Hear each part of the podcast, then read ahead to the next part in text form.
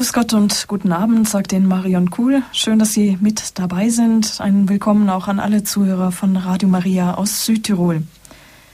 Im Evangelium vom heutigen Tag hören wir vom sogenannten ungläubigen Thomas.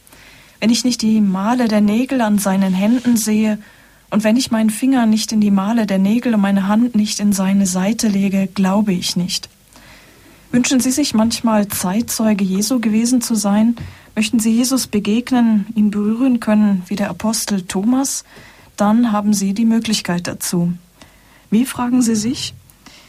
Sie brauchen einfach nur in die Kirche zu den Sakramenten zu gehen. Vielleicht sind Sie jetzt etwas enttäuscht und meinen, das sei ein billiger Vergleich, aber das ist es nicht, denn hier erwartet uns Christus mit Leib und Seele, mit Gottheit und Menschheit in der Eucharistie, der Quelle und dem Höhepunkt allen kirchlichen Lebens auf denen alle anderen Sakramente ausgerichtet sind. Wir haben nur verlernt, ihn darin zu erkennen, mit seiner Gegenwart, seinem Wirken. Die heilige Edith Stein hat einmal gesagt, katholisch sein heißt liturgisch sein. Das heißt, man kann nicht ein praktizierender Katholik im vollen Sinn sein, ohne an der Liturgie der Kirche teilzunehmen. Wenn Sie heute aber eine Umfrage über den Gottesdienstbesuch bei Katholiken machen würden, dann gäbe es dazu eine ganze Palette von Antworten, von der Aussage, ja, ich gehe regelmäßig, bis hin zu Aussagen von, das ist mir zu langweilig, der Pfarrer predigt so schlecht, am Sonntag muss ich mich ausruhen, da gehe ich lieber in die Natur, bis hin zur totalen Ablehnung. Man glaube an das Ganze sowieso nicht mehr und deswegen gehe man auch gar nicht mehr in die Kirche. In der frühen Kirche, da war das anders. Da hieß es, ohne die Feier des Sonntags können wir nicht leben. Viele wissen nichts mehr mit der Liturgie der Kirche anzufangen und deshalb ist es auch in der Zeit, ihren Wert, ihre Bedeutung für unser Leben aufzuzeigen, zu vertiefen. Liturgie mitfeiern und verstehen, das ist deswegen unser Thema heute Abend. Und eingeladen dazu haben wir den Jesuitenpater Professor Dr. Michael Schneider, er ist Experte auf diesem Gebiet, er ist Professor für Dogmatik und Liturgiewissenschaft, zugleich Leiter des Instituts für Dogmen und Liturgiegeschichte an der Hochschule St. Georgen in Frankfurt am Main und er ist auch spiritual am Priesterseminar dort. Heute Abend ist er bei uns zu Gast im Studio. Grüß Gott und guten Abend, Pater Schneider. Grüß Gott. Pater Schneider, viele kennen Sie von der Sendereihe Spiritualität. Heute Abend sind Sie bei uns, schenken uns Ihre Zeit auch. Sie sind Jesuit, Sie sind Priester, Ihr Leben ist geprägt von der Liturgie. Gab es denn auch mal in Ihrer Jugend so eine Zeit, in der Sie vielleicht gar nicht zum Gottesdienst wollten? Also da müsste ich länger überlegen. Vermutlich fällt mir eine solche Zeit nicht ein. Etwas anderes ist für mich entscheidender geworden, nämlich dass die Liturgie in meinem Leben einen ganz unterschiedlichen Sitz im Leben gehabt hat. Als Ministrant, noch ganz mit der lateinischen Messe vertraut oder dann im Studium in der Stadt Rom mit den vielen Kirchen und Grabmälern, wo man Eucharistie gefeiert hat, bis hin dann zur östlichen Liturgie oder auch in kleineren Gruppen. Das war vermutlich für mich prägender über all die Jahre. Sie sind jetzt Professor für Liturgiewissenschaft und leiten auch das Institut dort. Was fasziniert Sie persönlich denn besonders daran? Am Anfang hat mich gar nichts fasziniert, denn die Oberen hatten das beschlossen und ich hatte gar nicht in Liturgiewissenschaft in irgendeiner Weise mich spezialisiert.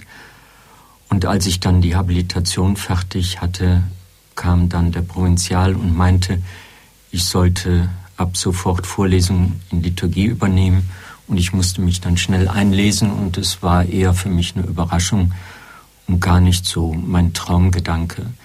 Aber über die Jahre, umso mehr ich mich mit diesem Fach beschäftige und dann auch mit den praktischen Konsequenzen in der Feier der Liturgie, muss ich sagen, dass die Liturgie mir immer wertvoller und auch grundlegender geworden ist. Vielleicht können wir auch darüber gleich reden, dass mir nämlich aufgegangen ist, Liturgie ist gefeiertes Dogma. Liturgie ist gefeiertes Dogma. Das heißt, wir feiern das, was wir glauben? Oder wie könnte man ja, das das, was wir glauben, das findet seinen konkreten Ausdruck im Gottesdienst. Und dieser Punkt ist für mich sehr wichtig, dass also die Liturgie in der katholischen Kirche nicht eine Ansammlung von Zeremonien und Riten ist, sondern dass die Liturgie den Anspruch erhebt, die Grundlagen und die Grundaussagen unseres Glaubens in einen Vollzug zu bringen.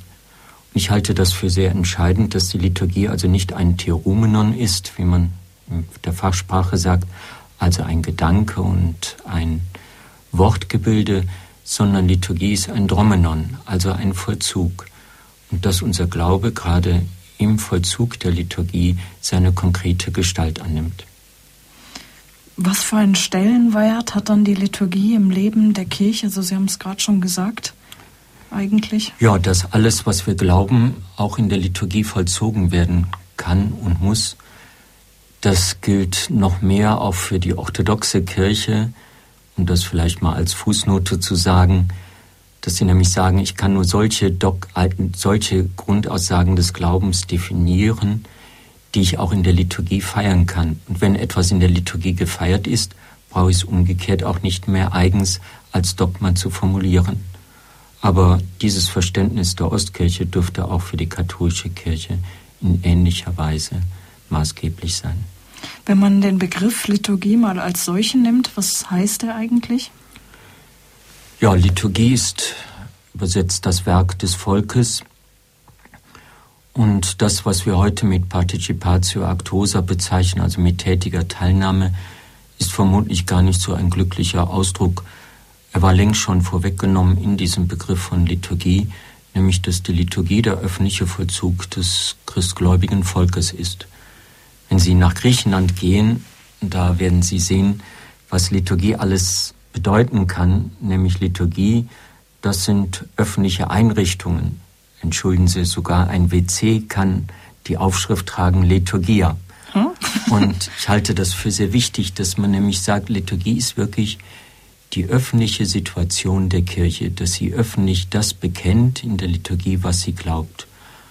Und damit kommt auch ein Spezifikum unseres katholischen Glaubens zum Tragen, dass nämlich unser Glaube nicht so sehr eine Meditation ist oder eine persönliche, individuelle Frömmigkeitsübung, sondern zunächst ist unser Glaube ein kultisches Wir, nämlich das, was wir glauben, bekennen und vollziehen wir öffentlich in der Liturgie. Und das halte ich auch einzigartig, was in der katholischen Kirche so gibt, auch im Vergleich zu anderen Religionen, dass man nämlich sagen kann, in der katholischen Kirche ist all das, was Frömmigkeit ist, zunächst und vor allem und einzigartig ein sakramentaler Vollzug. Und in der Form, wie Sie es auch am Anfang gesagt haben, kann man sagen, katholische Kirche ist Liturgie. Hm. In Deutschland gab es einen großen Wirbel, weil Papst Benedikt die tridentinische Messe wieder erlaubt hat. Einige unterstellen ihm sogar einen Rückschritt, sei das hinter das Konzil. Wie sehen Sie das Ganze? Ja, das ist ein größeres Problem. Ich habe darüber meine Studie auch verfasst über das Motto Proprium.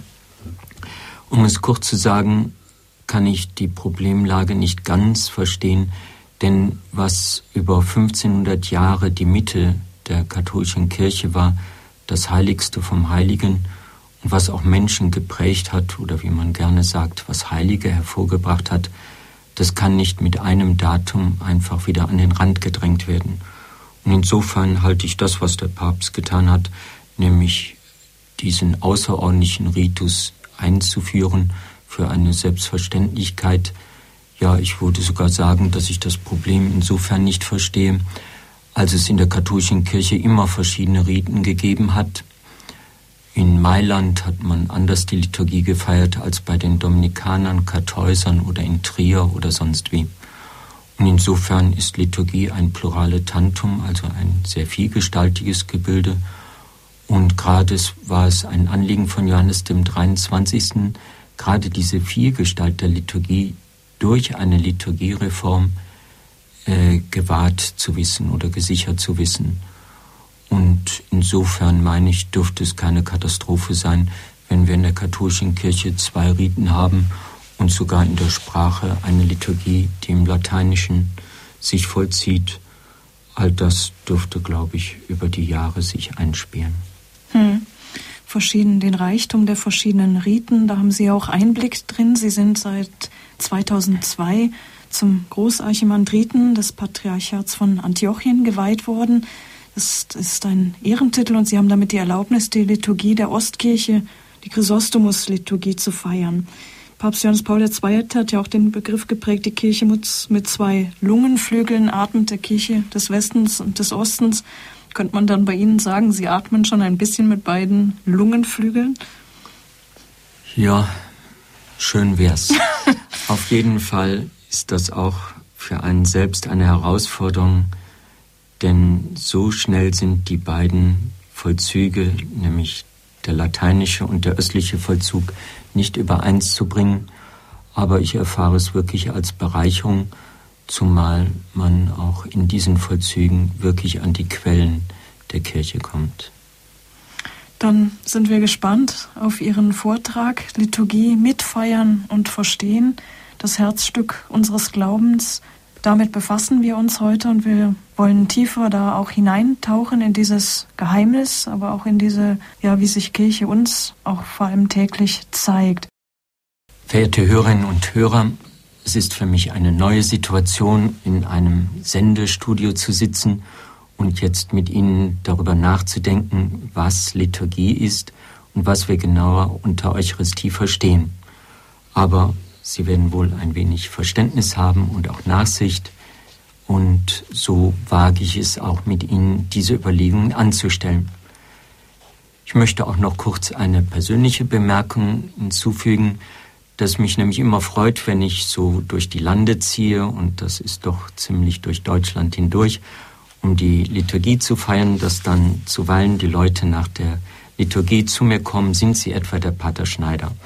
Und das freut mich besonders, dass nämlich wir jetzt nicht nur Liturgie gemeinsam feiern, sondern in dieser Stunde auch gemeinsam überlegen, was wir feiern und wie wir es feiern, ja, wo die Feier der Liturgie für uns zu einer Herausforderung werden kann.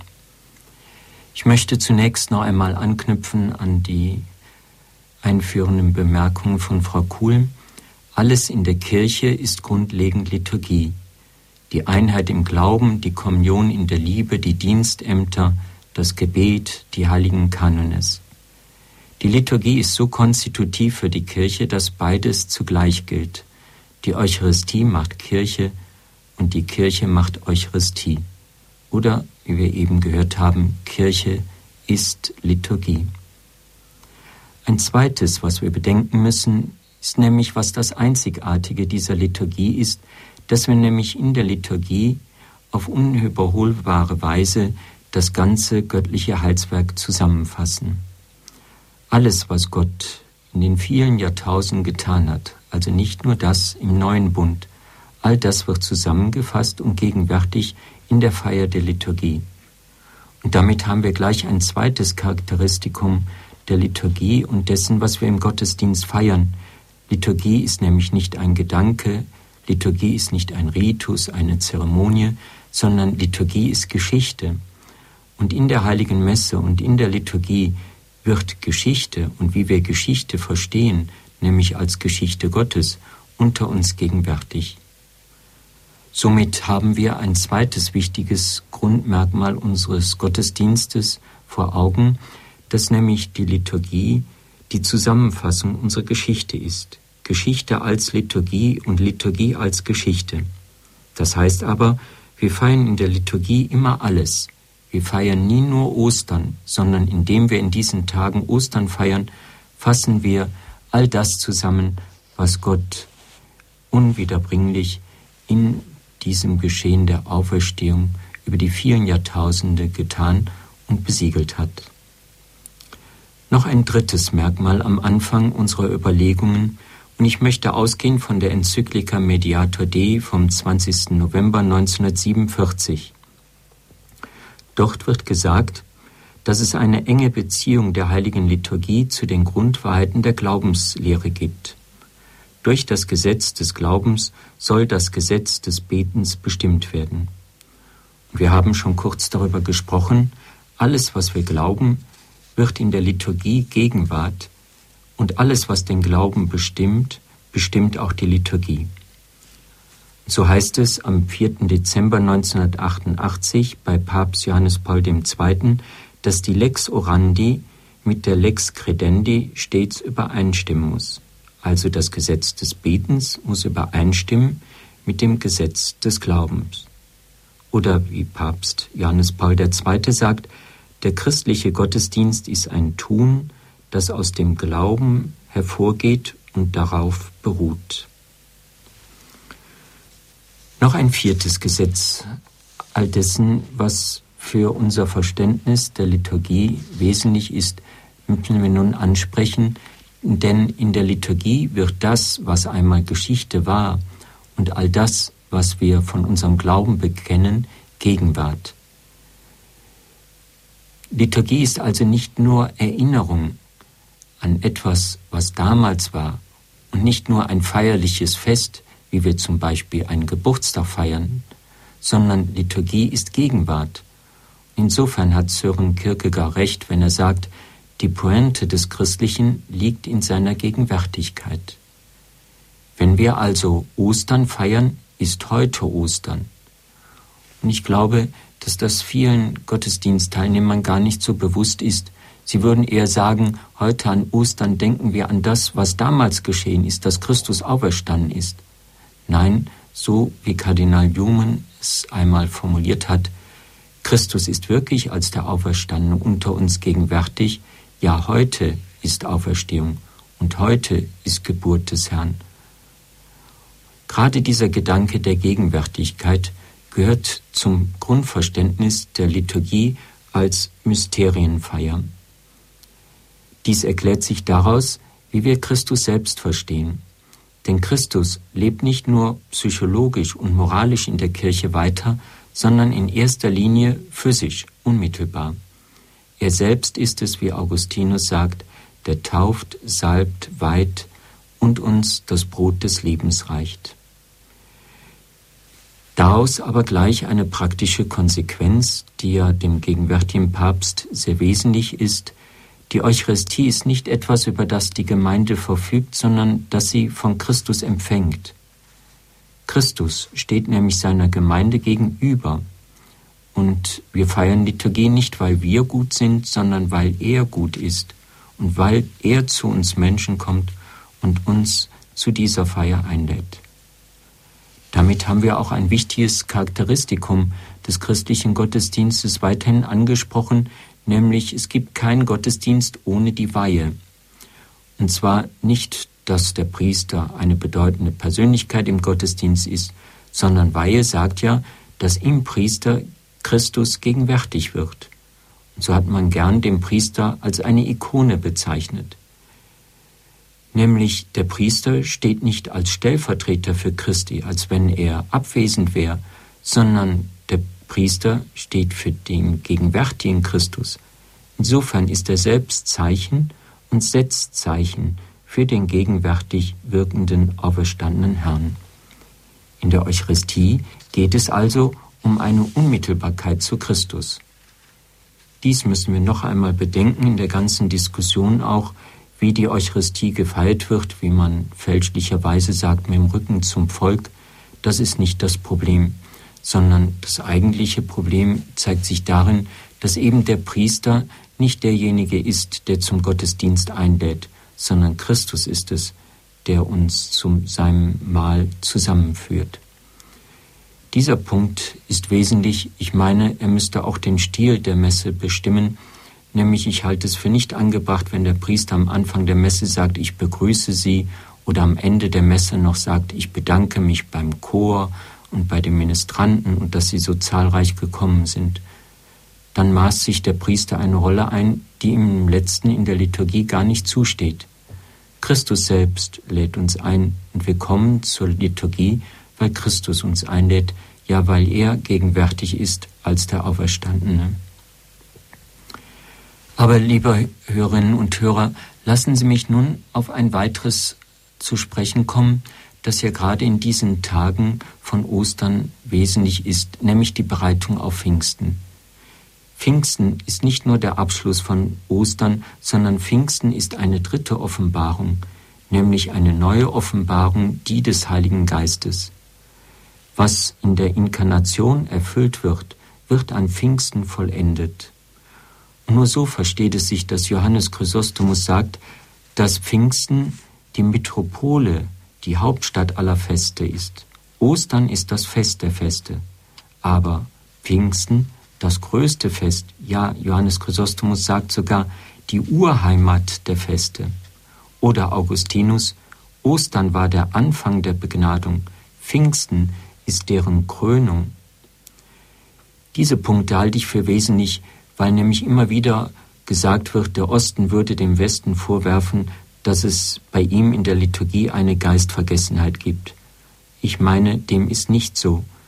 Sie sehen es auch in der alten Liturgie. Dort wurden die Sonntage bezeichnet als Sonntage nach Pfingsten. Und ich halte das für sehr wesentlich. Die Sonntage bis zur nächsten Osterzeit als Sonntage nach Pfingsten zu bezeichnen, drückt noch einmal aus, dass die Kirche in ihren liturgischen Vollzügen aus dem Geheimnis der Geistherabkunft lebt. Somit können wir sagen, ist noch einmal diese Zeit von Ostern bis auf Pfingsten hin eine spannende Zeit. Denn wir bereiten uns wirklich auf diese dritte Offenbarung, die des Heiligen Geistes vor. Was geschieht aber an Pfingsten? Um es kurz zu sagen, ähnlich so Augustinus, nämlich wenn Christus sich in seinem Leben vor uns offenbart hat, so offenbart er sich seit Pfingsten in seinen Jüngern, in uns. Das sehen Sie sehr schön in Maria im Kapitol in Köln an der Holztür, an der alten romanischen Holztür. Da sehen Sie mitten in den Jüngern an Pfingsten nicht Maria, sondern Christus selbst. Und es ist ein Kommentar zu Augustinus, der sagt, so wie ich vor euch war, bin ich seit Pfingsten in euch. Und hier sehen Sie, ein Grundgesetz der Liturgie, nämlich Liturgie ist nicht nur etwas, was wir vor uns stellen, sei es in der Erinnerung, dass Christus einmal vor uns gelebt hat und dies nun vor uns gestellt wird, sondern Christus kommt in unser Herz durch das Wirken des Heiligen Geistes und wirkt all das, was er damals getan hat, nun mitten in uns, in unserem Herzen, ja in unserem Leben. Verehrte Hörerinnen und Hörer, lassen Sie mich noch einen Punkt ansprechen, der mir ebenfalls wichtig ist, nämlich, dass Liturgie nur zu verstehen ist im Ausblick auf die Endzeit. Im Augenblick der Eucharistie durchdringt die himmlische Welt in apokalyptischer Weise die irdische Zeit. Die apokalyptisch endzeitliche Dimension der Zeit bestimmt den ganzen Verlauf der Geschichte und des menschlichen Lebens. Auch hier eine praktische Bemerkung, nämlich indem wir Liturgie feiern, bekennen wir, dass unser Leben nicht nur diesseitig ist, dass Alltag nie nur Alltag ist und dass dieser heutige Sonntag nicht nur ein Ablauf von Daten ist, sondern in jedem Tag und in jeder Zeit und in jeder Stunde bricht Endzeit ein. Die Zukunft ist die Quelle, aus der wir unsere Geschichte und unsere Zeit und unsere Welt verstehen. Das führt zu einer Relativierung der Zeit, nämlich Relativierung insofern, als wir alles auf diese Zukunft hin bedenken. Unsere Zeit ist eschatologisch ausgerichtet oder wie Paulus sagt, unsere Heimat ist im Himmel. Und so sprechen wir von einer göttlichen oder himmlischen Liturgie. Und hiervon spricht das ganze Buch der Apokalypse. Es werden kultische Gegenstände und Riten genannt, die im jüdischen wie im christlichen Gottesdienst beheimatet sind, der siebenarmige Leuchter, Bundeslade, Rauchopferaltar und Elemente der irdischen Liturgie werden auf die himmlische übertragen. Denken Sie an die weißen Gewänder, die Gesänge und die Doxologien. Und damit will die Johannesoffenbarung sagen, himmlische und irdische Liturgie fügen sich zusammen, ja, sie bilden letztlich immer eine Liturgie. Auch das ist ein sehr praktischer und tröstlicher Gedanke, denn wenn wir im Gottesdienst sind, sind all unsere Verstorben mitten unter uns. Ja, wir feiern Liturgie durch die Jahrhunderte und durch die Zeiten hindurch. Alle Zeiten, sogar die Patriarchen des Alten Bundes, sind nun mit uns versammelt um den Altar als Thron des göttlichen Erbarmens. Verehrte Hörerinnen und Hörer, Jetzt haben wir schon wichtige Grundgesetze unseres Verständnisses der Liturgie erarbeitet. Wir dürfen nun eine kleine Pause halten, wenn wir nun die Musik hören und vielleicht denken Sie selber über das nach, was Ihnen augenblicklich Liturgie bedeutet und was von meinen Ausführungen für Sie selber schon längst wichtig gewesen ist.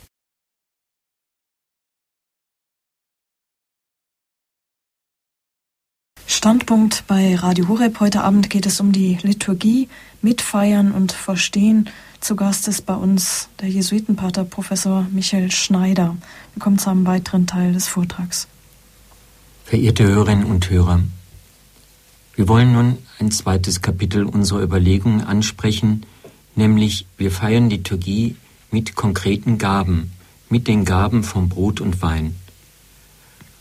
In und mit den eucharistischen Gaben der Schöpfung erhalten wir Anteil an der Neuschöpfung in Christus. So ist also die Liturgie nicht nur eine Frage der Zeit und unseres Geschichtsverständnisses, sondern Liturgie hat auch konkret mit diesen Gaben der Schöpfung zu tun. Ja, Liturgie hat selbst mit Schöpfung zu tun. Zum einen sagen wir, Gott hat diese Welt ins Dasein gerufen. Schöpfung ist schon unmittelbar Begegnung mit Gott. Ein zweites, nämlich auch die Eucharistie vollzieht sich mit den Gaben der Schöpfung. Ja, es ist eine Bereitung der Schöpfung zur himmlischen Liturgie der Endzeit. An den Gaben von Brot und Wein vollzieht sich, was am Ende der Zeiten der ganzen Schöpfung verheißen ist, wenn Christus alles in allem sein wird. Im physikalischen Sinn bleiben die Gaben, was sie sind, Brot und Wein, aber sie werden durch das Wirken des Heiligen Geistes der neuen Schöpfung zugeführt. Was an den Gaben von Brot und Wein, den Früchten der Erde und der menschlichen Arbeit, im eucharistischen Mysterium der liturgischen Feier geschieht, wird am Ende der Zeiten der ganzen Welt und der ganzen Menschheit zuteil, die der Leib Christi ist. Was ist aber nun unter dieser Eucharistisation, wie Théard Jardin es nennt, zu verstehen. Zunächst, die Gaben hören nicht auf, das zu sein, was sie im Grunde sind, aber sie sollen das werden, was sie eigentlich sind, aber durch die Sünde entstellt worden ist. Was heißt das? Gott benutzt seine erlösten Schöpfung nicht dazu, dass sie ihn bloß bezeugt, sondern sie wird zum Raum der realen Gegenwart seines Logos. Der Heilige Geist erneuert diese Welt, ohne sie zu ersetzen und in eine neue auszutauschen. Der Heilige Geist, der sich der Gaben der Eucharistie bemächtigt, macht alle Dinge neu, aber nicht neue Dinge. Er wandelt Brot und Wein, aber ersetzt nicht Brot und Wein. Das Sakrament, speziell die Eucharistie, bewirkt kein Wunder, durch das Gott die Gesetze der Natur aufhebt. Vielmehr wird durch die Verwandlung der eucharistischen Gaben die letztgültige Wahrheit ausgesagt über die Welt und das Leben, den Menschen und die Natur. Ein solches Weltverständnis wendet sich gegen einen säkularen Umgang mit den Dingen der Welt. Selbst wenn es Geheiligte sind, werden sie schnell weggeworfen. Nein, wir müssten sagen, alles in der Schöpfung ist geheiligt in und durch die Feier der Eucharistie.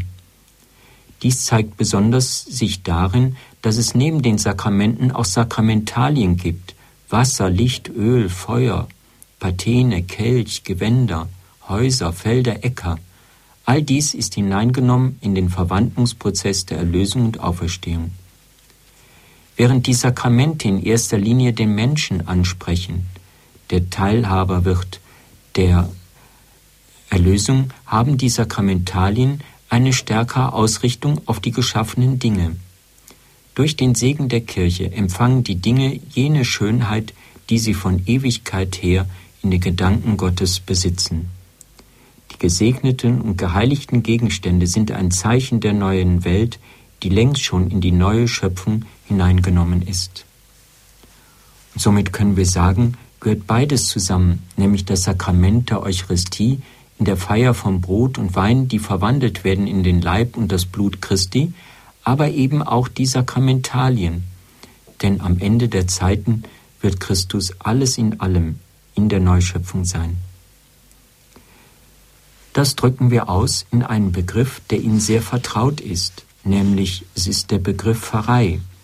Pfarre heißt wörtlich übersetzt aus dem Griechischen Paokia, das heißt Fremdsein in der heutigen Welt.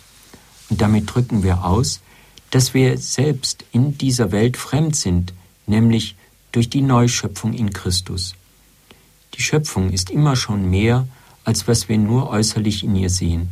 Die ganze Schöpfung ist in einem Verwandlungsprozess, aber nur sichtbar für die Augen des Glaubens. Somit können wir sagen, ist es konstitutiv für die Feier der Eucharistie, dass sie gefeiert wird mit Brot und Wein, mit den Gaben der Schöpfung, die verwandelt werden in den Leib und das Blut Christi und uns damit ausschauen lassen auf das Ende der Zeiten, wenn Christus alles in allem ist. Verehrte Hörerinnen und Hörer, so viel zu den grundsätzlichen Überlegungen. Lassen Sie mich nun aber den praktischen Teil beginnen, also einen dritten Teil unserer Überlegungen, dass wir nämlich fragen, was heißt das alles für die Praxis und den Vollzug unseres Glaubens? Ein erstes, was ich mit Ihnen überlegen möchte, ist die Eucharistie als ein Kompendium christlicher Spiritualität. Die Feier der Eucharistie ist aufgrund ihrer zentralen Bedeutung im christlichen Glauben eine Zusammenfassung der christlichen Spiritualität. In der Messe werden alle wichtigen geistlichen Vollzüge ausgeübt. Die Eucharistie versteht sich als Dankopfer. Sie fordert im Bußritus zur Gewissenserforschung und zum Sündenbekenntnis auf. Sie ist Schriftlesung und Hören auf, Hören auf das Wort. Sie schließt in der Fürbitte alle Nöte der Menschen mit ein.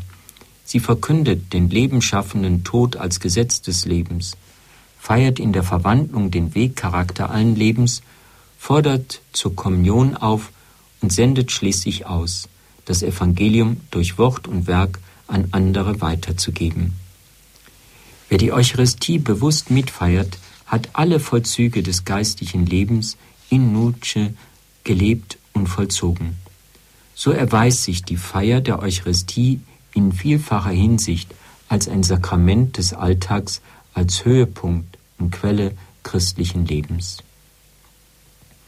Aber über das hinaus möchte ich mit Ihnen, liebe Hörerinnen und Hörer, einige Punkte der Eucharistie als Kompendium christlicher Spiritualität eigens herausnehmen. Zunächst, die Eucharistie führt uns in ein neues Verständnis der Zeit und zwar durch die Feier des Sonntags. Der Sonntag ist ja der klassische Tag der Eucharistiefeier. So wird gerade in der Feier des Sonntags sichtbar, wie der Exeget Norbert Lofink herausstellt, wie wir uns, unser Leben und die Welt verstehen. In sechs Tagen hat Gott das Werk der Schöpfung vollbracht, doch am siebten Tag hat er nicht geschaffen, sondern geruht und tief geatmet. Das Werk der Befreiung seines Volkes aus Ägypten wurde von Gott dadurch vollendet, dass er Israel in sein Land geführt hat, dem er den Ehrennamen die Ruhe gibt.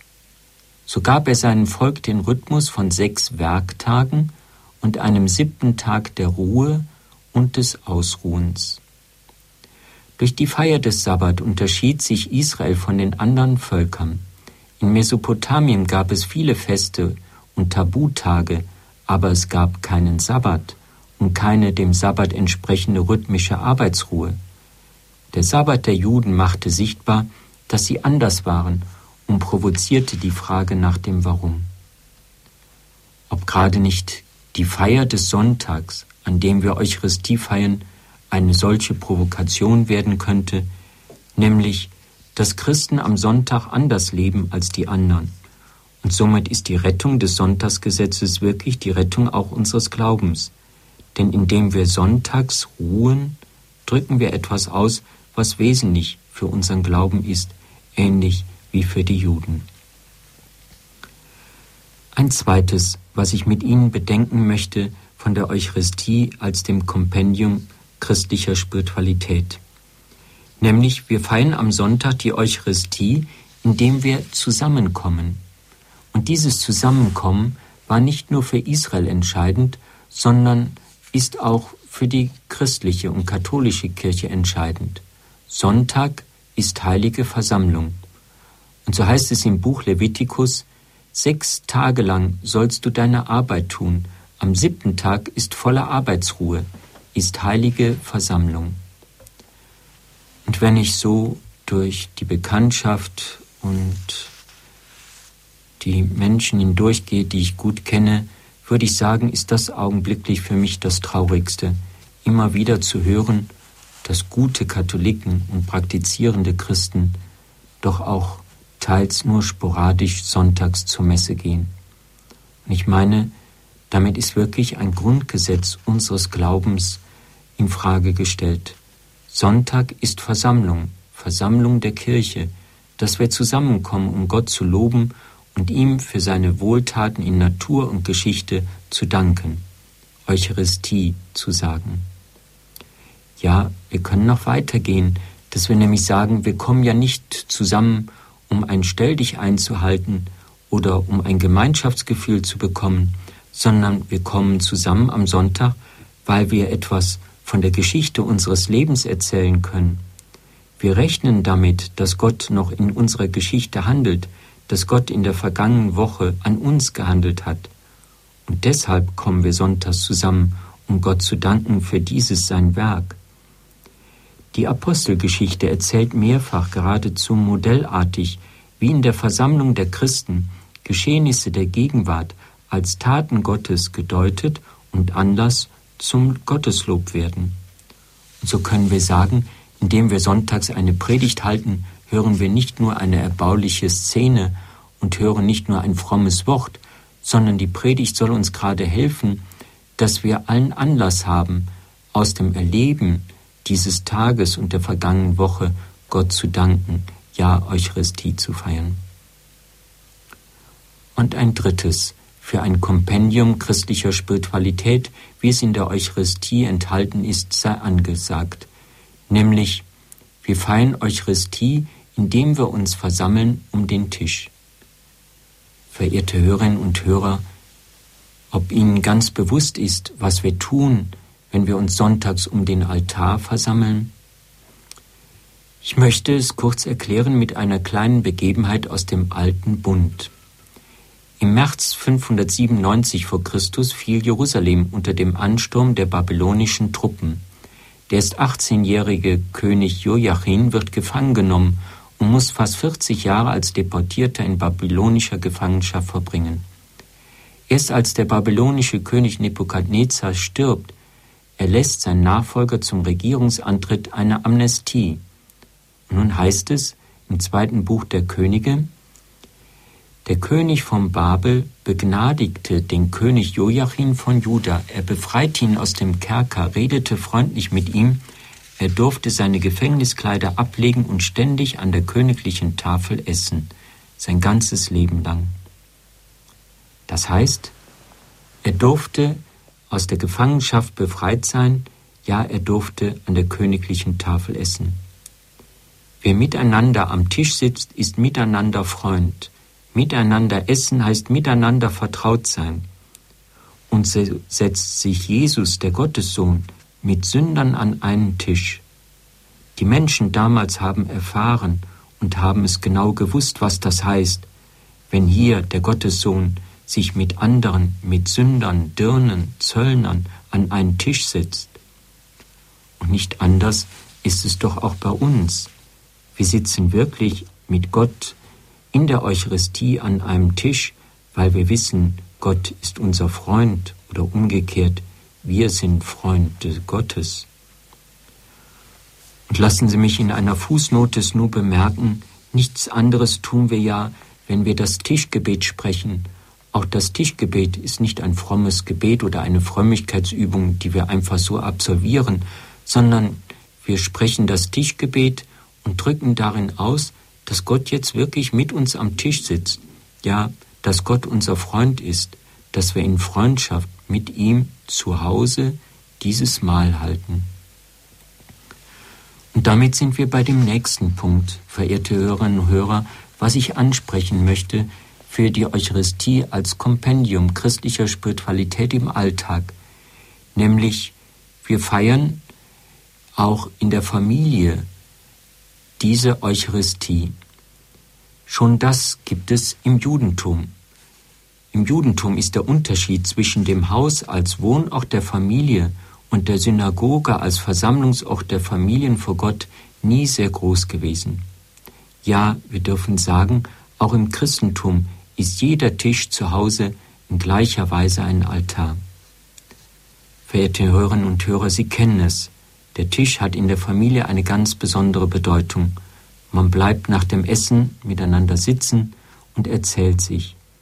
Aber für Glaubende ist das noch mehr, nämlich wir dürfen auch in der Familie etwas von unserem Glauben praktizieren.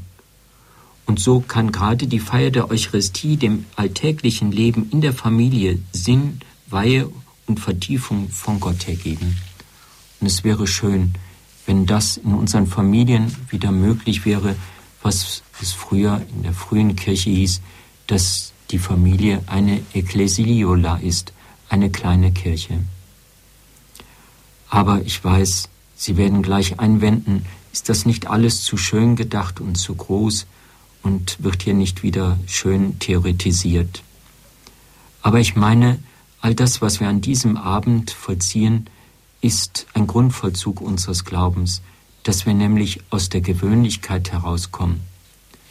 Auch aus dem eigenen Leben weiß ich, gerade die Feier der Eucharistie steht unter der größten Gefahr, dass sie eben Alltag wird dass wir dann in der Liturgie herumstehen, ja, wir kennen die Worte jeden Sonntag immer wieder dasselbe. Im Tagebuch Hebels findet sich hierzu ein inhaltsreicher Satz. Jede Geliebte wird einmal Hausfrau, jeder Purpur Rock, jene, jede Krone wird Hut. Theologisch wäre anzufügen, jedes Evangelium wird einmal Literatur, jedes Prophetenwort ein Kalenderspruch, Jesu Kreuz ein liturgisches Gerät. Und oft kommen wir dann aus der Eucharistie raus und wissen noch nicht einmal, welches Evangelium heute vorgetragen wurde, weil es ist Gewohnheitssache geworden. Die Aufgabe unseres Lebens und unseres Glaubens besteht darin, den Prozess der Gewohnheitsbildung reversibel zu machen, rückläufig zu machen, von der Hausfrau zur Geliebten, von der Literatur zum Evangelium, von dem Gegenstand an der Wand hin zum Kreuz. Von selbst geschieht hier gar nichts, die Ehe verschlammt im Alltagstrott und der Bibeltext in Feiertagsrezitation und die Eucharistie in einem langweiligen und einschläfernden Ritus. Wo Christen jeden Sonntag oder vielleicht sogar jeden Tag die Eucharistie feiern, ist die große Kunst unseres Glaubens gerade die, dass wir diesem Prozess der Gewöhnung rückläufig machen und immer wieder zur Ursprünglichkeit der Faszination zurückkommen. Wir wollen innehalten kurz, liebe Hörerinnen und Hörer, wenn jetzt die Musik erklingt und Sie noch einmal kurz drüber nachdenken, wo für Sie dieser Prozess der Gewohnheitsbildung oder der Eucharistie als Kompendium christlicher Spiritualität wichtig geworden ist.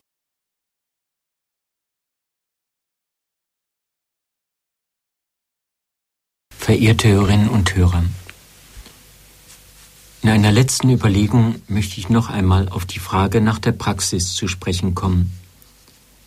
Wir alle wissen, dass wir kaum Zeit haben, wir alle leben in Hetze, und genau dieser Punkt wäre eine Überlegung wert.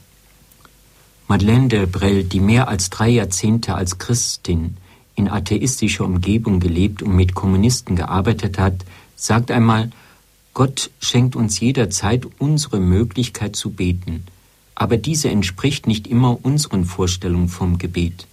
Wir haben sicher die Zeit, so zu beten, wie Gott will, dass wir beten. Vielleicht fehlt sie uns bloß, um nach unserer Vorstellung zu beten. Sie sagt dann, wir müssten es vergleichen wie mit Ölbohrungen, nämlich, dass man möglichst tief hervorgeht und dazu braucht man wenig Grundfläche.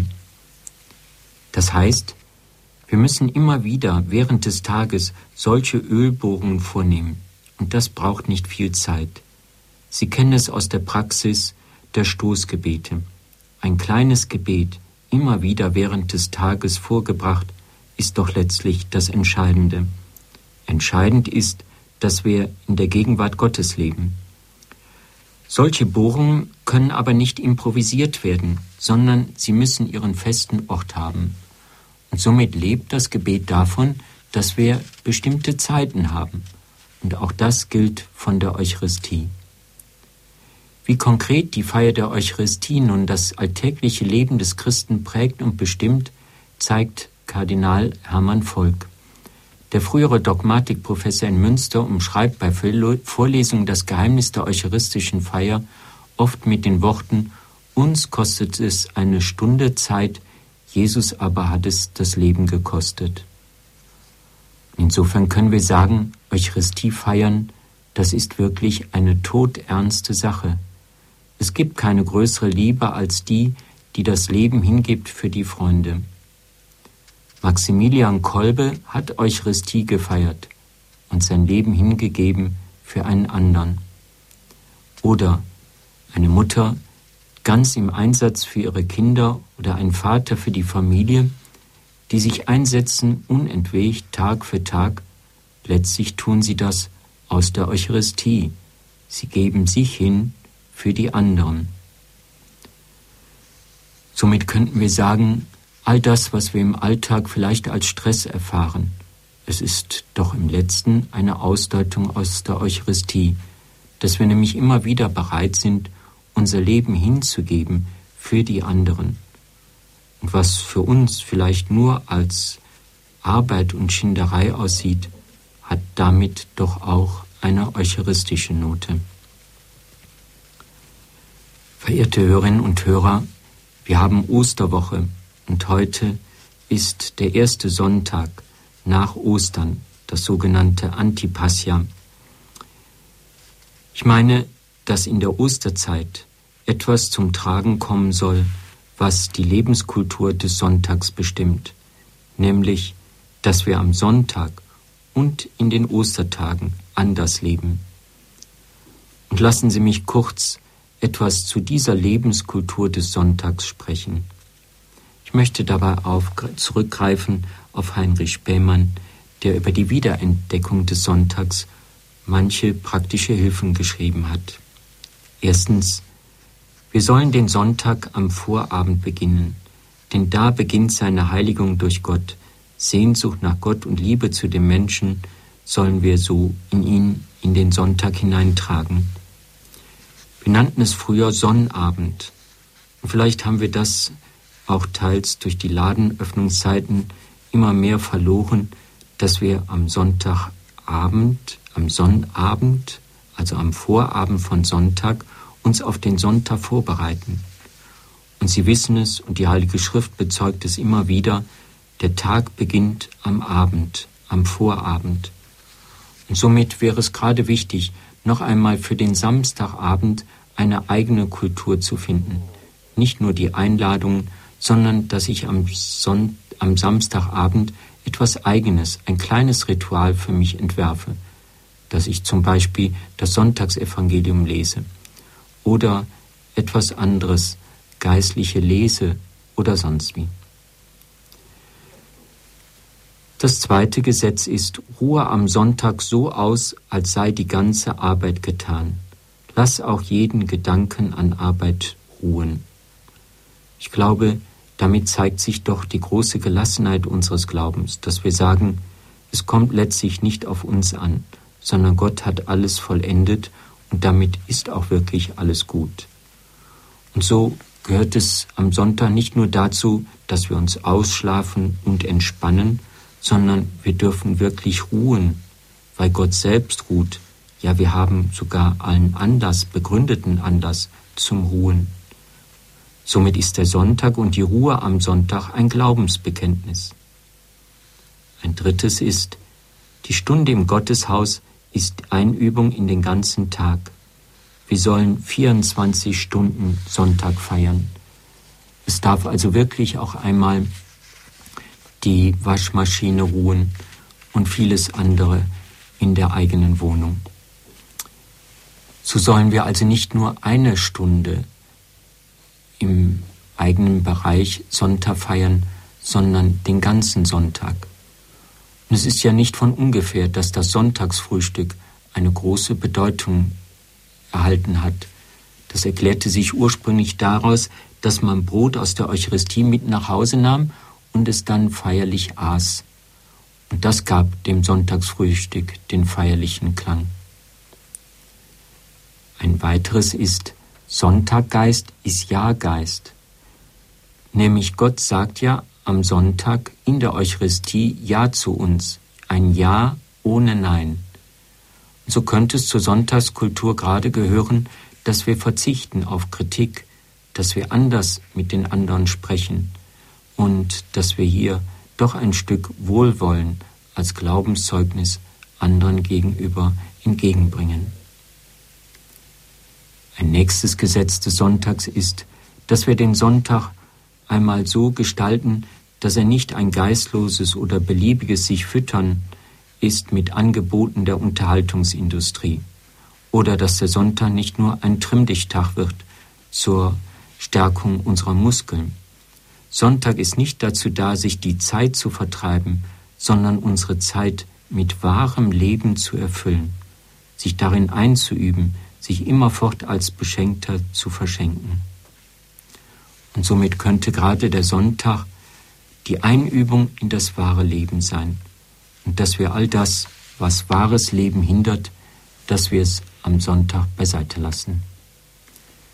Verehrte Hörerinnen und Hörer, ich danke Ihnen für die Aufmerksamkeit und hoffe, dass Sie auch durch unsere Überlegungen zur Eucharistie manche Hilfe auch für Ihren geistlichen Weg gewinnen können.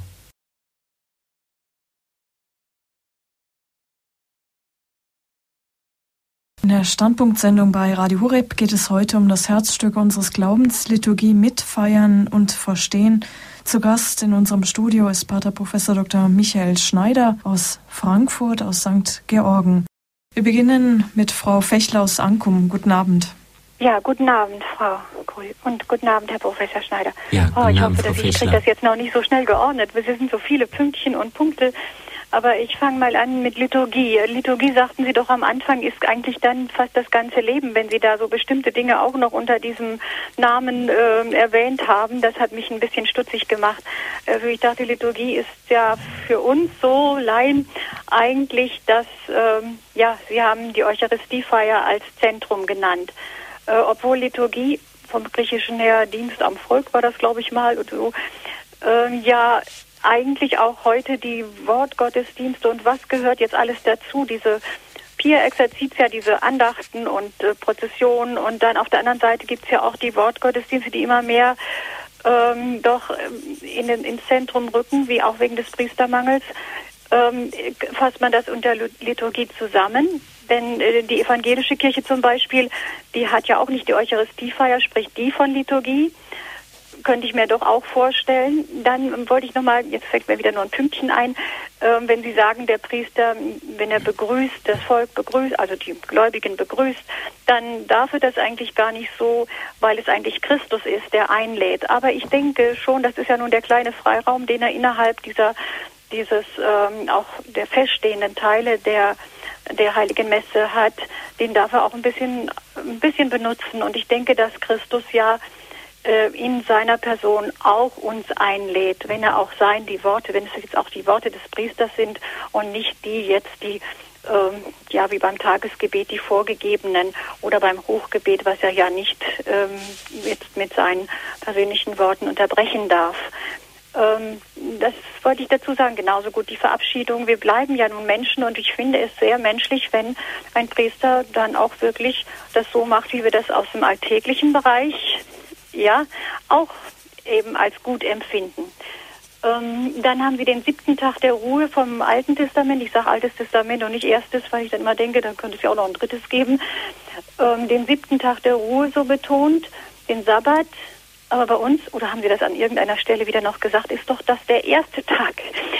Selbst fromme Leute wünschen ja Wochenende, schönes Wochenende. Es ist doch der erste Tag, weil Christus an dem auferstanden ist. Also, mhm. was feiern wir jetzt? Den siebten Tag? Der, ja, beides wahrscheinlich. Aber doch in erster Linie erstmal den Christus ist auferstanden, also den ersten Tag der Woche, denke ich mir. Mhm. Äh, dann sag, reden, äh, sagten Sie auch, dass wir, wir müssen uns hüten vor dem Prozess der Gewöhnung. Ja, das sage ich mir auch. Ich kann auch täglich gehen. Ähm, aber ich ähm, sage es dann schon meinem Engel, denn ich spüre, dass ich abwandere beim Evangelium. Ja, ich kann bei mir das auch feststellen, dass ich das nicht mehr weiß, wenn ich es nicht im Schott da, den habe ich ja bei mir und die Lesung lese ich jeden Tag vor. Dann bin ich noch bei dem, bei der, weil ich das ja dann mehr ähm, durchdenke oder das berührt mich mehr. Also das ist schon wahr, aber Gewöhnung ist ja nicht immer, hat die nicht nur Negatives. Also eine Ehefrau, wenn die zur Gewöhnung wird, ja, dann kann ich ja auch singen, ich habe mich so an dich gewöhnt. Und das ist ja auch was Positives, denn das möchte man ja auch nicht missen, was man an was mhm. man gewöhnt ist. Ich sage jetzt mal so den positiven mhm. Gedanken mal einmal, ne? Oder ja. beim Autofahren äh, ist es auch besser, wenn man sich da ein bisschen dran gewöhnt hat und nicht die ersten Stunden dann nur erst äh, hinter sich kriegen ja. muss. Ja, dann. das ist ähm, dann der erste Sonntag nach Ostern ist heute der erste Sonntag nach Ostern, aber der zweite Sonntag der Osterzeit. Das ist schon wieder ein Unterschied, ja? Wir sagten, der erste ja. Sonntag nach Ostern. Mhm. Ja, ich glaube, jetzt haben wir schon ein ganzes Bündel ja, an Fragen ich, äh, und Punkten. Vielleicht beginnen wir mal oder haben Sie noch was? Gut. Oder haben Sie noch was ganz Wichtiges? Ja, also mir wird immer klarer, auch, ach so, die Frage auch noch, inwieweit ist denn Ihr Institut der Liturgie, äh, liturgische Institut verbunden mit dem für doch für die Bundesrepublik maßgebenden, sage ich mal, äh, Insti äh, liturgischen Institut in Trier. Wie weit äh, arbeiten Sie da zusammen oder überrunden Sie das oder äh, weil doch da eigentlich so äh, die Anregungen kommen äh, von diesem, ich glaube, die wissen so alles über Liturgie, denke ja, ich mir mal. So ist es. oder ist es nicht? Nee, Doch, so ist es. Mhm. Okay, gut. Ja. Pater Schneider, dann beginnen wir. Ja, Frau Fechler, vielen Dank. Ich habe auf jeden Fall an all Ihren Fragen gesehen, wie aufmerksam Sie alles zugehört haben. Und ich danke Ihnen auch für die verschiedenen Fragen und Anregungen. Lassen Sie mich wenigstens einiges davon aufgreifen. Das eine, was Sie mit Recht gesagt haben, Eucharistie, so wie ich es dargelegt habe, erscheint ja dann schon fast wie das ganze Leben. Gut, ich möchte natürlich den Unterschied der Eucharistie zu unserem Leben und zu unseren sonstigen Lebensvollzügen gewahrt wissen, aber das war ja der Sinn auch meiner Überlegung, dass nämlich damit zum Ausdruck kommt, dass Gottesdienst nicht nur eine Sonderregion in unserem Leben ist und dass Gottesdienst nicht nur etwas ist, von dem wir sagen, das kommt auch vor, sondern in diesem Gottesdienst, in der Eucharistie fassen wir all das zusammen, wie wir überhaupt unser Leben verstehen, unsere Zeit, unser Dasein, unser Zusammensein und vieles andere mehr. Wenn Sie fragen, was ist alles Liturgie, so gibt es einen Begriff der Liturgie sicherlich in einem weiteren und einem engeren Sinn. Im engeren Sinn könnten wir zunächst sagen, ist Liturgie die Eucharistiefeier und dann eben die Stundenliturgie, Liturgia Horarum. Und von diesen beiden Vollzügen könnten wir unmittelbar sagen, dass sie Liturgie im engeren Sinn sind. Das hat übrigens auch eine praktische Bedeutung. Sie sprachen es selber an nämlich mit den Wortgottesdiensten und der anschließenden Kommunionausteilung. Ich würde sonntags eher etwas ganz anderes vorschlagen, habe das wenigstens immer schon mal auch so angeführt, dass man nämlich am Sonntag die Stundenliturgie begeht, die Laudes, weil sie in diesem Sinn selber Liturgie ist. Und wo es also möglich ist, an einem Sonntag die Messe zu äh, nicht die Messe zu feiern, wäre es besser, anstatt irgendwelche Wortgottesdienste zurechtzubasteln, dass man gemeinsam die Laudes vollzieht. Ja, das wären dann auch wirklich liturgische Formen. Nichts gegen die Begrüßung und die Verabschiedung. Und mit Recht soll auch der Gottesdienst eine menschliche Dimension bekommen. Meine Bedenken gehen eher in eine andere Richtung. Ich kann es vielleicht an einem kleinen Beispiel nehmen. Wenn ich zum Beispiel eine Taufe habe und jetzt hingehe und sage, ja, jetzt bekommt Fritz die Kerze überreicht und die Kerze erinnert an das Licht und Christus ist das Licht und damit soll uns gesagt sein, dass wir in unserem Leben Sinn haben, dann habe ich eine Liturgie ausgehöhlt. Denn das Zeichen selbst, das wir dann vollziehen, sagt uns nichts mehr. Und so könnte es auch sein, dass eine Begrüßung und eine Verabschiedung zu einer Aushöhlung in der Liturgie wird, wenn sie sich nicht knapp vollzieht und nicht tiefer zum Inhalt führt. Und insofern könnte ich mir durchaus eine Begrüßung vorstellen, wie nämlich es auch im Messbuch heißt, dass nämlich durch diese Begrüßung tiefer in das Mysterium der Eucharistie eingeführt wird. In diesem Sinn ist natürlich eine Begrüßung wesentlich. Etwas anderes für diese Begrüßung wäre auch anzusprechen, nämlich ich kann eine Begrüßung am Anfang der Messe nicht so halten, dass man dann sagt, wir hören gleich im Evangelium und in der Lesung das und das. Denn die Lesung des Evangeliums sind nicht Inhalt der ganzen Messe, sondern es soll wirklich eine Begrüßung und Hinführung sein in das ganze Mysterium der Eucharistiefeier. Nun, auch Sie haben wieder gut zugehört. Ja, der erste Tag der Woche und der siebte Tag, der Sonntag ist natürlich der achte Tag und darin der erste Tag in der Woche. Aber ich meine, dass Samstag und Sonntag doch eng zusammengehören. Insofern nämlich, und es zeigt sich auch geschichtlich, dass der Samstag immer ein privilegierter Tag auch für die Eucharistiefeier war. So wie die Juden am Sabbat, am Samstag Ruhe halten, so haben die Christen am Samstag auch gerne Eucharistie gefeiert. Und zwar nicht gegenüber den Juden, sondern in Gemeinschaft mit den Juden. Im gleichen Sinn müsste man Samstag und Sonntag nicht unmittelbar voneinander trennen. Aber sicher, der Samstag hat einen theologisch anderen Akzent als der Sonntag. Der Sonntag als der achte Tag und der erste Tag der Woche ist ja der Tag der Auferstehung. Aber der Gedanke der Schöpfung gehört auch in diesen Gedanken des Sonntags und der Auferstehung hinein. Schöpfung und Neuschöpfung. Sie beide sind die eine Aussage unseres Glaubens. Was Sie über die Gewöhnung sagen, ist genau richtig. Stellen Sie sich vor, wenn ich jetzt gleich vom Balderschwang wieder zurückfahren muss nach Oberstdorf und ich müsste bei jedem Gang eigens überlegen, wie macht man das jetzt nochmal mit der Kupplung, dann, dann wäre Gewöhnung für mich lebensgefährlich, denn die vielen Passkurven dürfte ich kaum bis Oberstdorf erreichen. Also auch so ist Gewöhnung in der Eucharistiefeier im guten Sinn auch etwas, was zum Vollzug selbst gehört. Aber eben Gewöhnung kann zur Äußerlichkeit werden und in dem Sinn wollte ich es angesprochen haben. Ja, und was Sie mit dem Liturgischen Institut ansprechen, also das Liturgische Institut in Trier ist natürlich einmalig und unübertreffbar und an das kommt natürlich mein einfaches Institut in keinster Weise heran. Und deswegen möchte ich auch durch mein Institut nicht die Arbeit in Trier in irgendeiner Weise mindern. Aber wie gesagt, das Liturgische Institut in Trier ist natürlich auch in dieser Weise fachlich unübertroffen. Ja, aber vielen Dank, Frau Fechler, für Ihre vielen Bemerkungen. Manches müsste noch besser und konkreter gesagt werden, aber wenigstens in Kürze wollte ich so ja. drauf eingehen.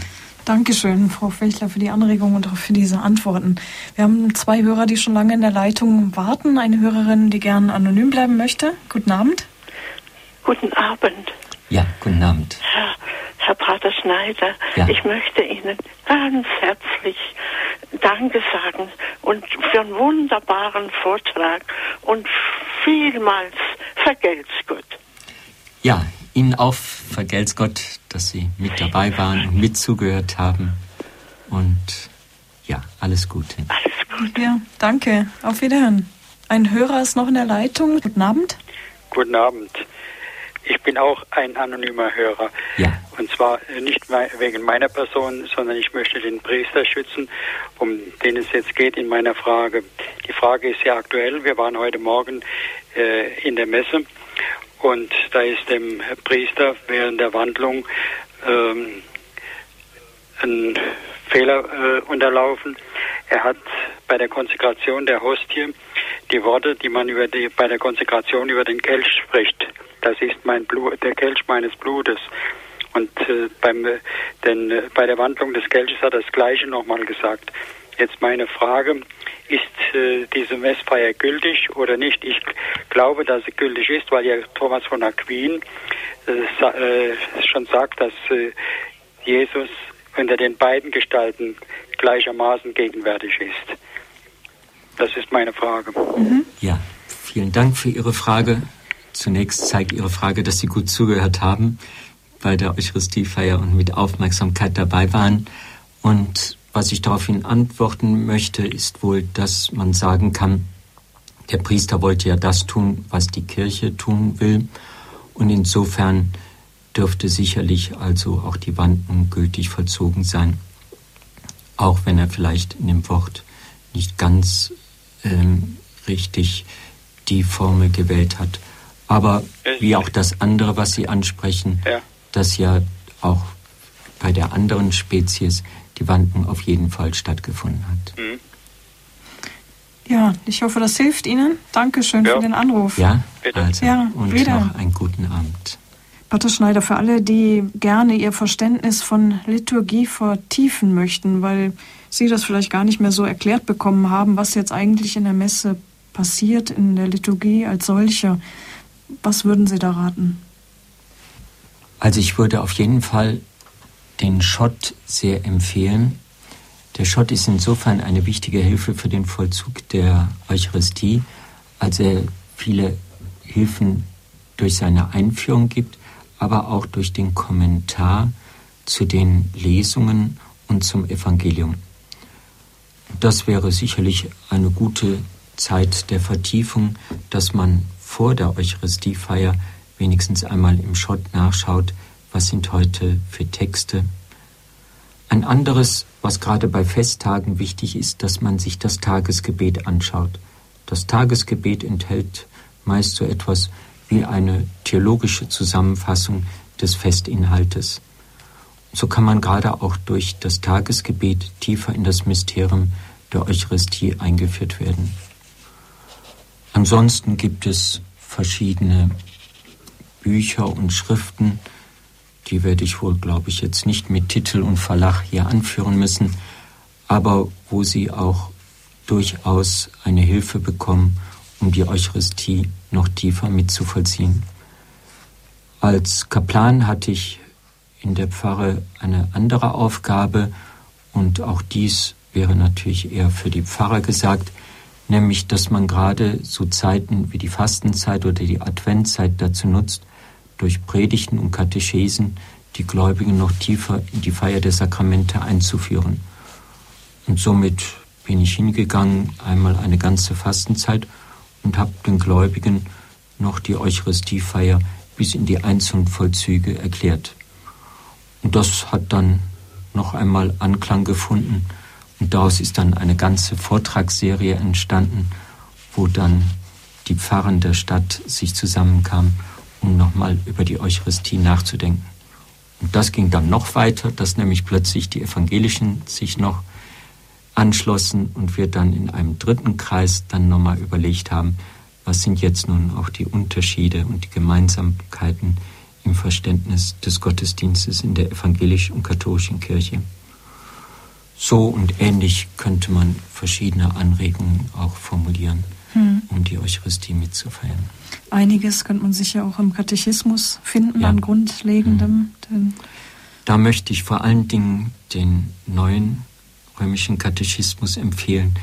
Der hat vieles auch von dem Verständnis der Eucharistie, wie ich es gerade angesprochen habe, besonders auch diesen Kosmos- und Schöpfungsaspekt.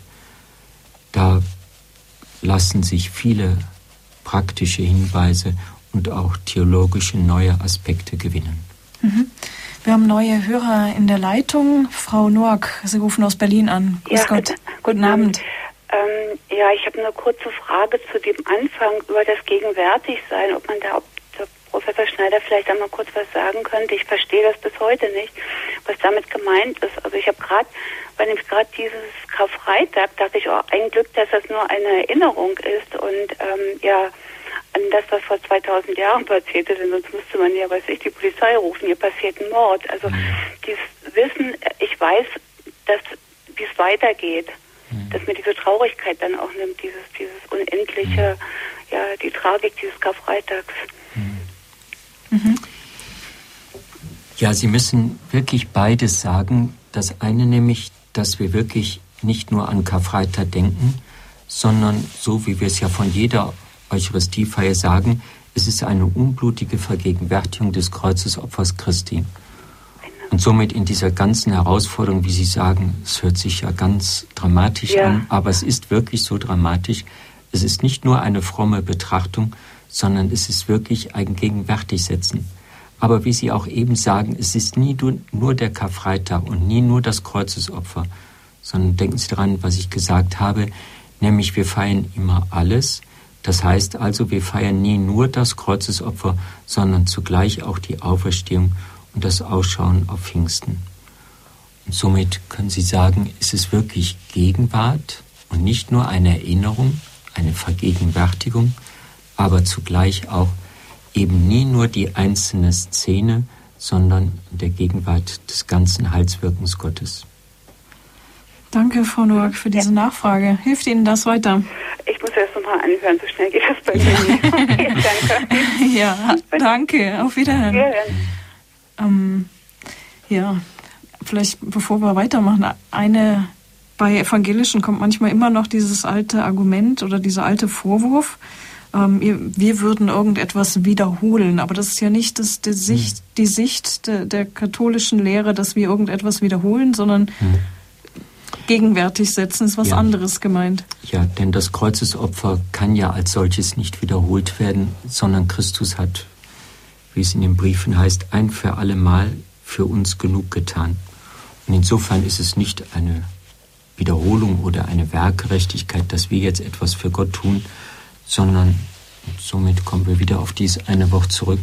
Das, was Christus damals ein für alle Mal und unwiederholbar getan hat, wird nun wieder neu unter uns gegenwärtig. Und in diesem Sinn haben wir es zu verstehen, dass es nicht einfach um eine Doublette geht. Mhm. Danke. Die nächste Hörerin ist Frau Nix aus Köln. Guten Abend. Hat leider aufgelegt. Dann geht es Richtung München zu Frau Gräf. Grüß Gott. Grüß Gott.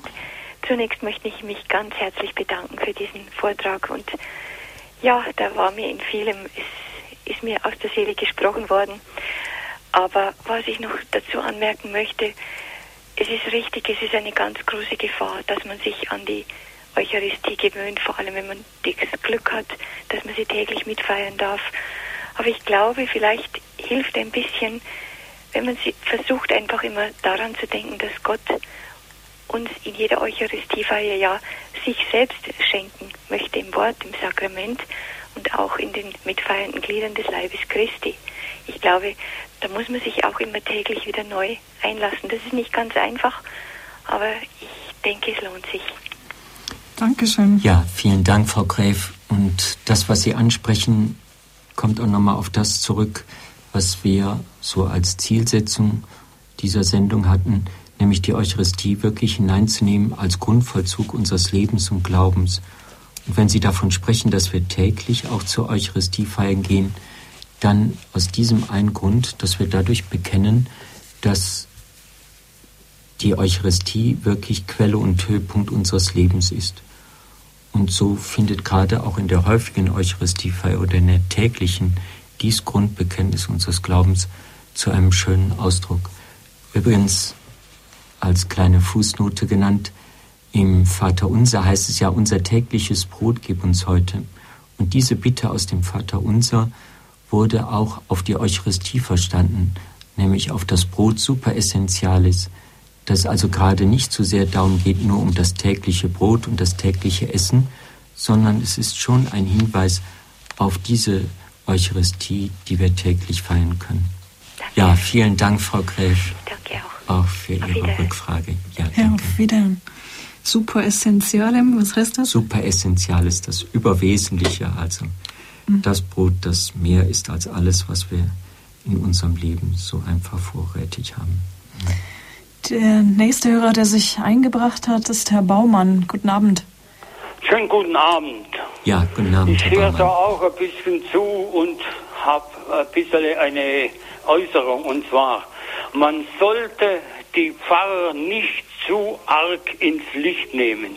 Wenn ein Pfarrer sich mal verspricht, wie es vorhin hieß mit der äh, gleiche Teilung, das ist mein Leben, das ist mein Leben, ne?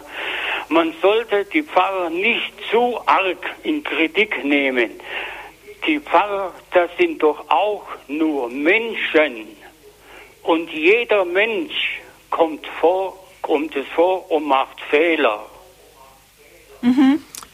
Ja, ich, weiß, ich weiß nicht, äh, man meint wohl, ja, das sind Supermenschen, oder sie, aber sie sind auch nur Menschen auf Fleisch und Blut und können Fehler machen. Und da sollte man diese Fehler nicht immer zu arg hochschreiben. Jetzt ist bei uns in der Gemeinde genauso. Unser Pfarrer hat vier Gemeinden zu versorgen. Jede Gemeinde ist natürlich benachteiligt weil er all, äh, alle zwei Wochen nur Gottesdienst machen kann. Er macht aber unter der Woche Gottesdienst, gell? Diese Pfarrer sind meiner Meinung nach überlastet. Mhm. Und man soll von ihnen nicht das Unmögliche verlangen, was ich selbst nicht tun würde. Ja, Herr Baumann, so ist es. Und unser eins passieren auch Fehler, deswegen ist, muss jeder sich selbst an die Brust schlagen und sogar den Bischöfen passieren Fehler, um es nur mal kurz zu sagen, als ein Bischof den Friedensgruß seinem Generalvikar gab, fiel er ihm äh, um den Hals und sagte, O du Lamm Gottes. und wir wissen also, zuweilen in Gedanken ist auch ein Priester Mensch und er kann auch so einmal einen Fehler machen. Aber es war ja jetzt was eben angesprochen wurde, nicht nur irgendein Wort in der Eucharistie, sondern es ging ja gerade um die Wandlungsworte. Und ich vermute, dass deshalb der Hörer auch so ernst noch einmal zurückgefragt hat. Aber vielen Dank, Herr Baumann, für Ihre Frage. Dankeschön, auf Wiederhören. Der nächste Hörer ist ein Mitarbeiter, Herr Moch aus Siemensstadt. Guten Abend. Guten Abend. Ja, guten Abend, Herr Moch. Pater Schneider, ich habe folgende Frage. Ich war vor einigen Jahren Zeuge einer Liturgie in der Osternacht. Ich hatte mich sehr darauf gefreut auf die Osternacht. Also jetzt geht es nicht mehr nur um Handlungsworte, sondern um die äh, ganze liturgische Feier.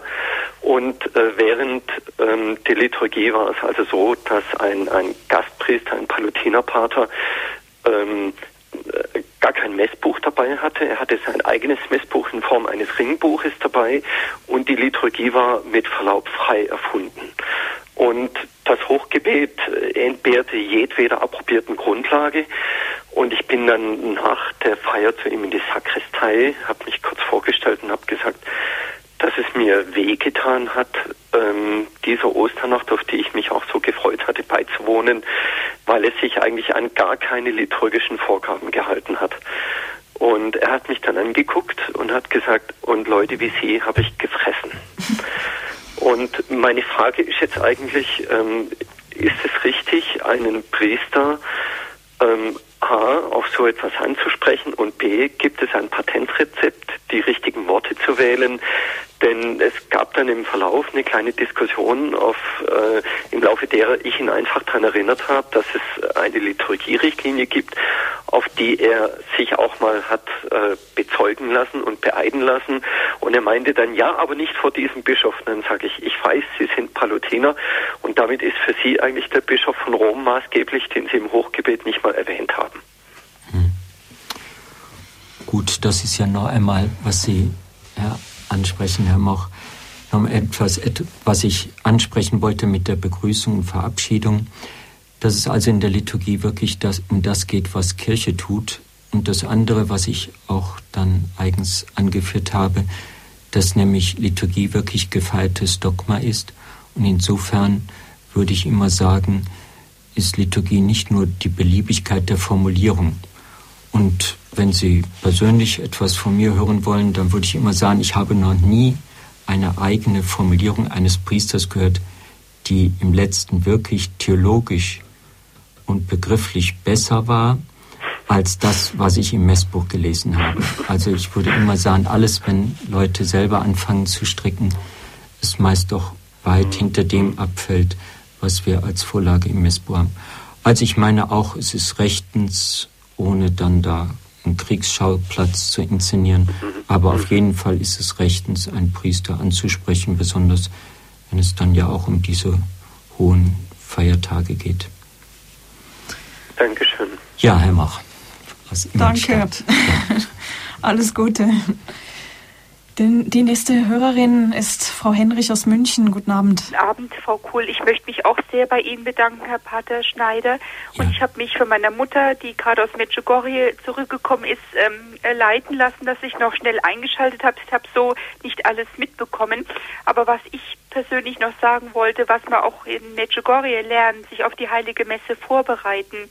Die internationale Messe wird immer äh, durch zwei Rosenkränze vorbereitet, wobei dann der Schmerzhafte direkt vor der Heiligen Messe gebetet wird. Und ich habe das jetzt auch übernommen. Maria hat mal gesagt, man soll sich auf dem ganzen Weg schon vorbereiten. Ich bin ja dann in München auch oft in der U-Bahn. Man kann dann seinen Rosenkranz unterwegs beten und ist dann einfach nicht so, wie wenn ich einfach die Kirchentür aufmache und komme da rein. Und dann ist eben die, die Liturgie. Und man hat einfach, wenn man den schmerzhaften Rosenkranz betet, dann auch diese, den Opfercharakter der, der Heiligen Messe irgendwie schon in der Vorbereitung mit dabei. Ne? Das wollte mhm. ich noch sagen. Ein ja, Frau Henrich, da sprechen Sie mir aus dem Herzen. Ich würde sagen, die Messe ist so gut, wie die Vorbereitung ist. Und ich würde das viel mehr auch noch betonen. Meist kommen die Leute wirklich so pünktlich, dass sie gleich beim Anfangsgruß da sind. Aber es ist besser und ich würde sagen, wie Sie es wohl tun, mit dem Rosenkranz, vielleicht sogar noch mehr, dass man sagt, dass man sich wirklich den Tag über, wenn abends die Eucharistiefeier ist, wirklich innerlich den Tag über auf die Eucharistie als den Höhepunkt dieses Tages einstellt. Und so ist es ganz wesentlich, dass man auch eine gute Zeit der Vorbereitung für die Eucharistie hat. Und jetzt wird vielleicht noch etwas ganz Seltsames kommen. Sie werden sagen, ja, jetzt spricht der Theoretiker pur. Aber es gibt eine neuere geistliche Gemeinschaft, die nach der Eucharistiefeier hingeht und eine Stunde Danksagen hält. Gut, das können wir in unserem Alter nicht halten.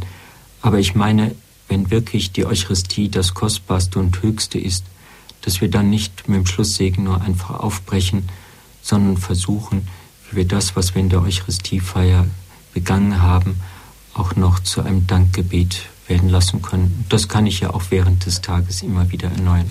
Mhm. Aber so finde ich das, was Sie mit dem Rosenkranz tun, eine sehr gute Vorbereitung. Und es war ja auch früher in vielen Pfarren so, dass vor der Eucharistiefeier der Rosenkranz gebetet wurde. Danke, Frau Ja, Frau Henrich, vielen Dank. Ein wichtiger Punkt. Ich weiß nicht, ob es der heilige Philipp Neri war. Der hat einmal, glaube ich, als die Gläubigen so schnell rausgeschossen sind, hat er zwei Messdiener hinterhergeschickt mit zwei Kerzen. und zuerst haben die etwas verdutzt geguckt, aber er meint ja von Leichnamsprozessionen. Ja, ja, manchmal ist man sich nicht, ja, leider nicht zu sehr bewusst, wie man als Gast aufgenommen hat. Ja, Herr Schwarz aus Freiburg, Sie schließen heute den Reigen der Anrufer. Guten Abend. Guten Abend, Frau Kuhl, und danke für den Vortrag an Herrn Professor. Äh, ich wollte nur eines sagen.